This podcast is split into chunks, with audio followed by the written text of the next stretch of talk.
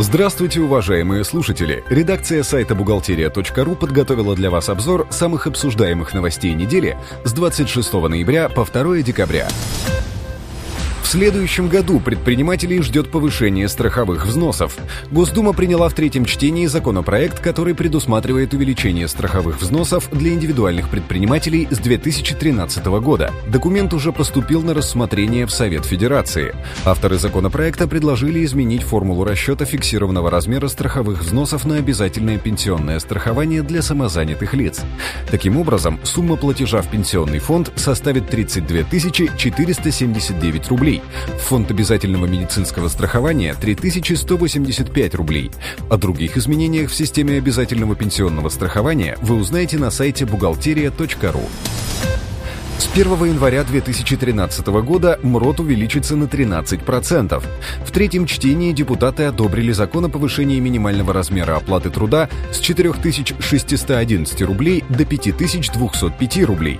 Напомним, ранее глава Минтруда Максим Топилин заявил, что к 1 апреля 2013 года будет разработан план по доведению МРОТ до величины прожиточного минимума. Напомним об одном важном изменении 2012 года.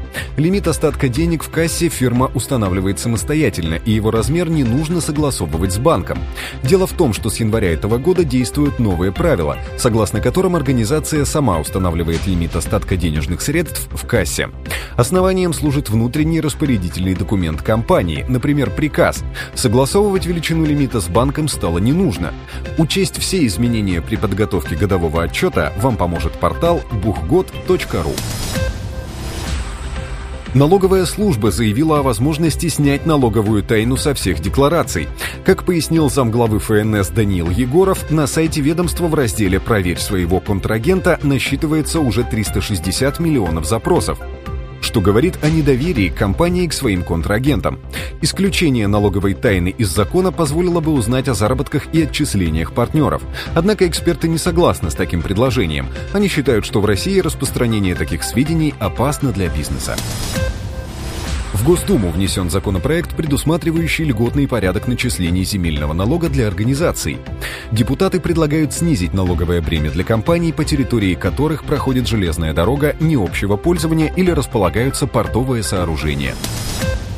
Россияне, которые не могут рассчитаться по долгам, получат возможность их реструктуризации, а при неудачной попытке объявить себя банкротом. Недавно Госдума приняла законопроект о банкротстве физических лиц. Так, обратиться в суд с заявлением о признании человека банкротом может как сам должник, так и его кредиторы, которым он не возвращал долги на сумму более 50 тысяч рублей в течение как минимум трех месяцев. Законопроектом предлагается решить проблему тремя способами. Это реструктуризация долгов, распродажа имущества и списание задолженности.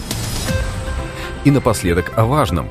На сайте бухгалтерия.ру опубликован календарь бухгалтера на декабрь 2012 года. Из него вы узнаете, какие декларации и отчеты надо сдать в декабре и в какой срок, а также какие налоги и сборы нужно уплатить. На этом мы заканчиваем обзор важных событий за неделю. Самые актуальные новости вы всегда сможете найти на сайте бухгалтерия.ру. Спасибо, что вы были с нами. Слушайте нас через неделю.